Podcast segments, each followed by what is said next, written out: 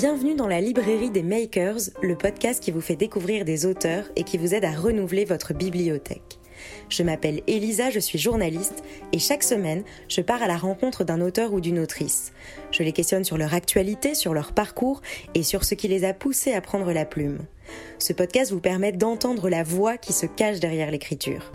Bonne écoute.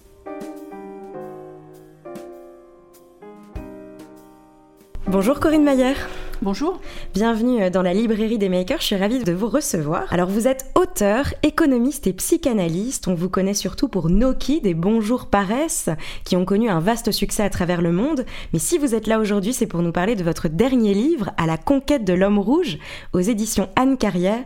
C'est votre premier roman qui ressemble davantage à une satire sociale qu'à un roman d'amour, même si on y trouve aussi de l'amour. Est-ce que vous pouvez nous présenter en quelques mots ce livre? Alors j'ai voulu écrire un livre décalé et drôle sur la, question sociale, enfin ce qu'on appelle la question sociale. Autrement dit, euh, en langage de gauche, euh, la, lutte des classes. Euh, parce qu'il me semble qu'en général, ces questions sont abordées de manière très sérieuse. Et j'ai voulu en faire quelque chose de, de déjanté, d'un peu fou, et qui soit divertissant. Donc c'est l'histoire d'une jeune femme qui vient d'un milieu privilégié et qui, euh, pour mettre du piment à sa vie, décide, euh, se lance le défi euh, fou et stendhalien de conquérir le cœur d'un beau gauchiste italien. Et, donc sa quête amoureuse, qui est aussi une traversée des mondes sociaux, enfin des, univers, est vue par le prisme de la braguette et de la fourchette. Oui, alors pourquoi ce prisme de la fourchette? La gourmandise est très présente, le rapport à la nourriture. Euh, je pense que, bon, déjà, j'aime personnellement énormément manger. Et Donc ça vient de vous alors, ça? Alors ça, ça vient de moi, mais ça, ça, vient aussi du monde autour de moi, puisque il me semble, vu le nombre d'émissions euh, gastronomiques et de, de, de références culinaires euh, sur, sur les réseaux sociaux, sur Internet, sur l'omniprésence en, l'omniprésence de la, de la nourriture, il me semble qu'en fait, c'est, on est devenus tous, ici, dans le monde occidental, obsédés par la bouffe. Et donc forcément, il fallait, il fallait en parler. Enfin, il fallait en parler. Ça me semblait important d'en parler, et il me semble aussi que cette, euh, cette jeune femme, qui est toujours partagée finalement entre sa quête d'un idéal, d'un idéal politique et amoureux et son obsession de la nourriture, elle nous ressemble au fond un peu à tous, puisque on est tous un petit peu comme ça hésitants. Euh, est-ce qu'il euh, ne faudrait pas changer le monde? Est-ce qu'il ne faudrait pas euh, monter sur les barricades pour empêcher la crise climatique, pour empêcher ce, ces, ces, injustices auxquelles on est confronté tous les jours? Et puis en même temps, on se dit bon, tout ça n'est pas si grave, le petit rosé est au frais euh, on va passer un bon moment en terrasse avec des amis. Et donc on est tous un petit peu dans cette... Euh, enfin on est tous, on est très nombreux à être dans cette espèce d'hésitation. Et c'est pour ça que j'ai pris, cette, j'ai pris la nourriture comme espèce finalement de, métaphore de notre condition douillette euh, à nous tous, enfin en tout cas une partie importante d'entre nous. Donc entre confort et inconfort. Alors vous, vous êtes sorti de votre zone de confort, si on peut dire aussi, puisque c'est votre premier roman. Pourquoi est-ce que vous avez choisi d'aborder ce sujet à travers un roman parce que j'ai tourné autour euh, pendant un moment et je voyais pas comment faire un essai sur euh, là-dessus, enfin sur ces questions-là. Et il me semblait que le roman permettait euh, beaucoup de liberté et beaucoup de beaucoup d'humour aussi, beaucoup de, choses décalées, un peu un peu folles qu'un essai n'aurait peut-être pas permis. Et donc j'ai essayé de me risquer au roman puisque en effet c'est la première fois que j'en écris un et je me suis bien amusée en le faisant et c'est un exercice qui est quand même très différent de, l'essai, du pamphlet auquel euh, je suis habituée. Et qu'est-ce qui a été le plus galvanisant dans cet essai au roman? Bah, ce qui est intéressant, c'est déjà de, changer de sujet, puisque c'est un sujet que je n'avais pas abordé avant, et puis d'essayer de faire ce qu'on ne sait pas faire. Euh, donc c'est une forme de défi que je me suis lancée, qui n'est pas le même défi que mon héroïne, mais c'est un défi quand même. Et qu'est-ce qui a été le plus difficile? À vrai dire tout. à vrai dire tout, quand on ne sait pas faire quelque chose, on, on, affronte pas mal de difficultés, de, de barrières. Et, et bah, ce qui est difficile, c'est... En fait, le roman, c'est une forme de tresse, en fait. Donc, il y a, y a, différents fils qu'il faut tisser ensemble.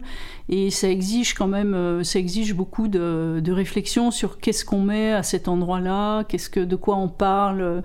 Il y a beaucoup de références aussi, euh, dans le texte, il y a beaucoup de références, notamment à la, à la Révolution russe puisque l'héroïne euh, décide d'écrire sur la révolution russe et j'ai voulu en fait tisser cette, euh, cette révolution, enfin le, des, clins d'œil à cette révolution dans, dans, le fil du récit. Donc ça a exigé un, un travail de certissage. Euh, oui. Je sais même pas si le mot est juste, mais enfin, vous voyez ce que je veux dire Oui, oui, qui, fait. Qui est quand même un, un travail de précision. Alors là, c'est parfait parce que vous me permettez de passer à ma prochaine question. Sur votre site, vous mentionnez son prix est de 17 euros, clin d'œil bien sûr à la révolution russe. C'est vrai ça? Oui, oui, absolument. on, l'a voulu comme ça, puisque en effet, c'est un des sujets. Euh, elle décide pour s'engauchiser, donc cette jeune femme euh, qui, veut devenir, enfin, de gauche pour, euh, séduire son, son bel activiste. Comme elle est écrivain elle-même, elle décide d'écrire sur la révolution russe. Euh, et, euh, et, alors évidemment, euh, le, la révolution russe est donc un des fils, puisque je parlais de tresse tout Oui. à l'heure, c'est un des fils du récit, et en effet, le prix est un clin d'œil à la révolution russe. Alors l'histoire, elle tient place à Bruxelles. Pourquoi Bruxelles? Pourquoi Molenbeek? Pourquoi vous auriez pu peut-être faire ça à Paris? Mais non, vous avez choisi Bruxelles. C'est le, c'est le début, parce qu'il y a, il y a plusieurs villes, en fait. Oui. Elle va traverser plusieurs univers et plusieurs villes. Et Mais vous choisissez que- de le commencer à Bruxelles. Bah oui, parce que j'y habite, donc euh, tout simplement, euh, je connais les lieux. Je- en fait, je ne parle que d'endroits que je connais. Enfin, où j'ai été, enfin, Ça, pas forcément vécu, mais, euh, mais j'aime bien. En effet, je, je parle notamment de, de, de Paris aussi. Il y a aussi euh, un Oui, épisode qui se passe à Paris, un autre à Turin et un autre à New York. Oui. Et je parle de lieux et, à vrai dire, souvent de gens que je connais, mais que j'ai évidemment transformés pour. euh, Bon, pour, déjà pour qu'on ne reconnaisse personne de préférence.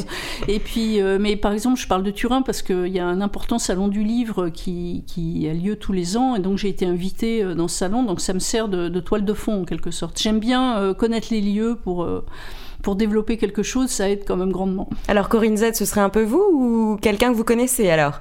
J'ai voulu l'appeler comme moi parce que dans une certaine mesure, elle est ridicule, cette femme. Elle est quand même toujours hésitante entre. euh, Elle a un rendez-vous amoureux, puis en fait, comme le, le- le bel activiste est très à gauche, euh, elle, elle adore la gastronomie, donc elle, elle se dirige vers un bon restaurant à Turin. Et euh, elle ne lui dit pas euh, où elle est allée avant, donc elle cache en fait ses, ses traces gastronomiques. Euh, et oui, en fait, je pense que c'est nous tous, à vrai dire, parce qu'on est tous partagés, un peu divisés comme ça Oui. entre ce, ce- notre passion pour ce, ce- ce- enfin, les, les bonnes choses, ces, disons ces tentations, ce, ce monde douillet, enfin pour ceux qui ont suffisamment, en tout cas, dans lequel on, on vit. Et puis, euh, et puis cette espèce d'idée qu'il faut quand même tendre vers un idéal euh, qui est souvent austère. Euh, puisque si, si on veut changer le monde, il faut, faut quand même peut-être renoncer ouais. euh, aux, aux- aux bonnes choses et notamment au champagne qu'adore euh, cette jeune femme. Donc c'est moi, mais c'est vous aussi, c'est tout le monde. On est tous comme elle. Simplement, elle, c'est une caricature. Et je voulais pas la montrer du doigt en disant regardez comme cette, cette fille est ridicule. C'est vrai que je lui, je lui ressemble pour, pour ce, dans cet aspect-là, en tout cas certainement. Alors voilà, c'est une caricature. Qu- Quand vous avez écrit ce livre, alors vous avez choisi le roman plutôt que l'essai, euh, vous, l'avez vous avez expliqué pourquoi, mais vous l'avez écrit pourquoi? Un peu comme un agitateur social? Qu'est-ce que vous espérez chez le lecteur?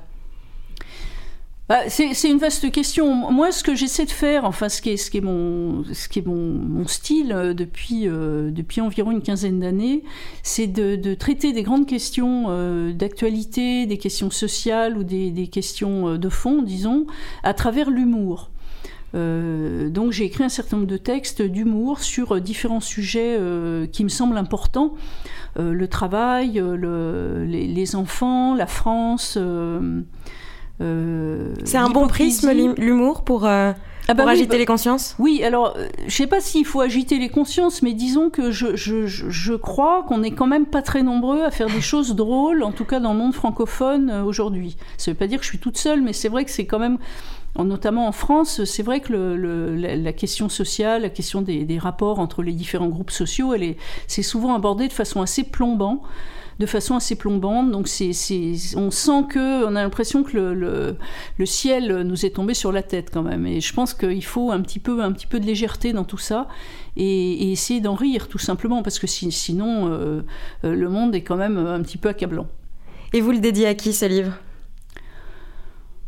Bah, en général, je dédicace pas, euh, je dédie pas mes, mes livres euh, à une personne ou à une autre. Euh, je dédie à qui veut, à qui aime, à qui a envie de rire, tout simplement, à qui a envie. À qui a envie de rire, à qui aime bien les bonnes choses aussi, parce ah que je vous avoue que votre livre donne un peu faim quand même. Hein. Il, faut quand même le reconnaître. Mais justement, fin de quoi? Est-ce qu'on est qu'on préfère le champagne ou les barricades? Peut-on boire du champagne sur les barricades? Ça, c'est quand même la grande question du livre. Vous nous avez donné envie, en tout cas, de, de le lire et, et d'aller plus loin.